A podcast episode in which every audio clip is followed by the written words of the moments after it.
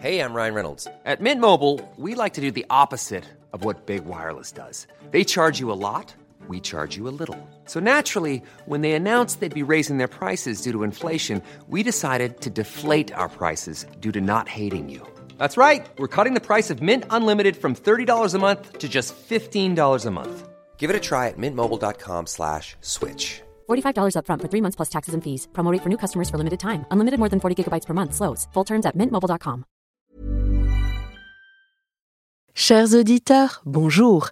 Bienvenue dans la saison 1 d'été de Comme d'Archi, le podcast qui vous ouvre les portes du monde fascinant de l'architecture.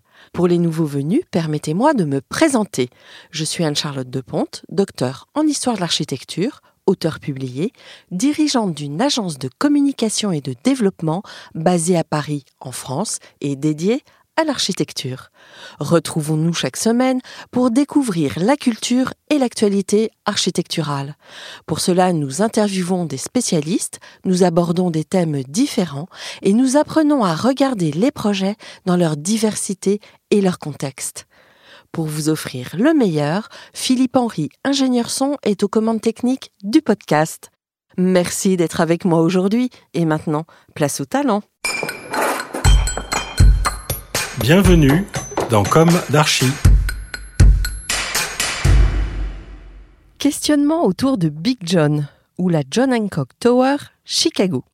Sur notre page Instagram, at comme podcast, à partir d'un carré noir, vous avez peut-être visionné l'extrait d'un film montrant l'artiste Michel Auboiron en pleine performance celle de peindre l'un des châteaux des temps modernes, la tour John Hancock, située sur la Michigan Avenue, artère principale de la capitale de l'architecture américaine, Chicago, USA. La vidéo rend bien l'échelle gigantesque de cette icône de l'architecture moderne, signée par la mythique agence d'architecture SOM, Skidmore, Owen and Merrill, aujourd'hui lauréate avec AREP et l'atelier de Tracat, du projet du Grand Paris Charenton-Bercy. Mais revenons à Big John de son petit nom. Livré en 1969 et ayant participé à la course mondiale au gratte-ciel le plus haut, après l'Empire State Building et avant le World Trade Center, lui-même rapidement détrôné par la Sears Tower, Big John mesure 344 mètres et figure aujourd'hui dans le top 40 des édifices les plus hauts du monde. Big John questionne encore aujourd'hui. Devons-nous, à tout bout de champ, revendiquer l'innovation quand nous parlons d'usage mixte? Rappelons-nous, le programme mixte de Big John remonte aux années 60. Dans l'ouvrage Skyscrapers, publié en 1996, Judith Dupré en parle en ces termes abritant plus de 700 copropriétaires ainsi que des bureaux, des magasins et un hôtel, le John Hancock est, à l'heure où nous écrivons ces lignes, le plus haut bâtiment polyvalent du monde. Les résidents paient un petit prix pour bénéficier de vues par télescope sur l'Illinois, l'Indiana, le Michigan et le Wisconsin. Leurs appartements sont si hauts qu'il faut parfois appeler le gardien pour savoir quel temps il fait au sol.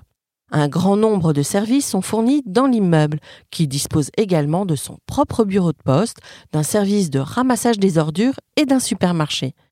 Techniquement, si vous vivez et travaillez dans le John Hancock, vous n'avez jamais à le quitter.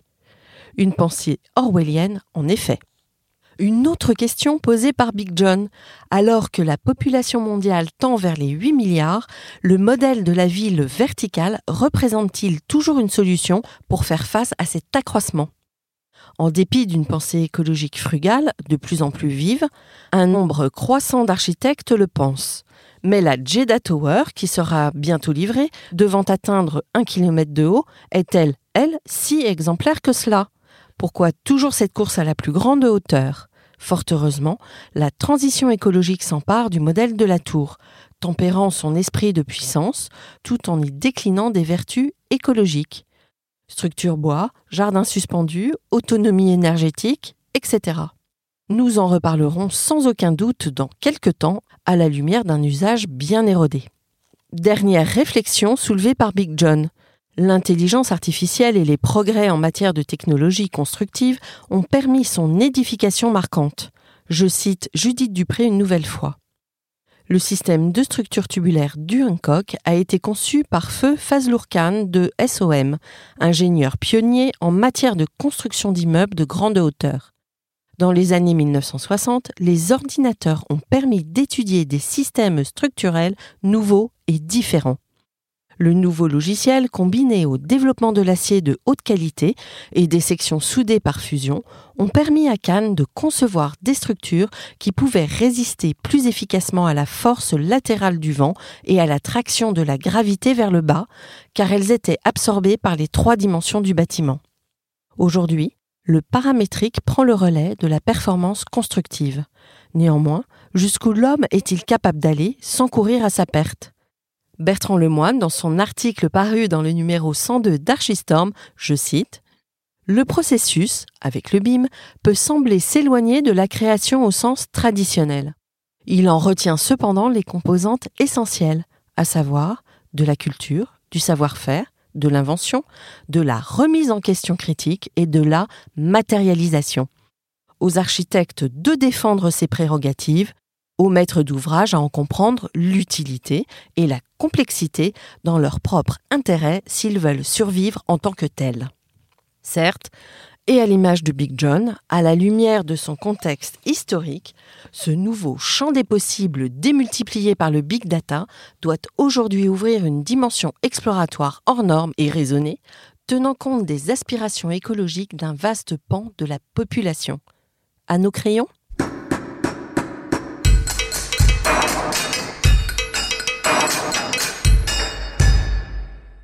Chers auditeurs, merci pour votre écoute. N'oubliez pas de retrouver nos sujets en avant-première sur Instagram à l'adresse comme d'Archie Podcast. Si vous aimez ce podcast, favorisez sa diffusion en lui donnant 5 étoiles sur Apple Podcast, plus un petit commentaire ou sur votre plateforme de podcast favorite. Et surtout, abonnez-vous pour écouter tous nos épisodes gratuitement. À bientôt et d'ici là, prenez soin de vous.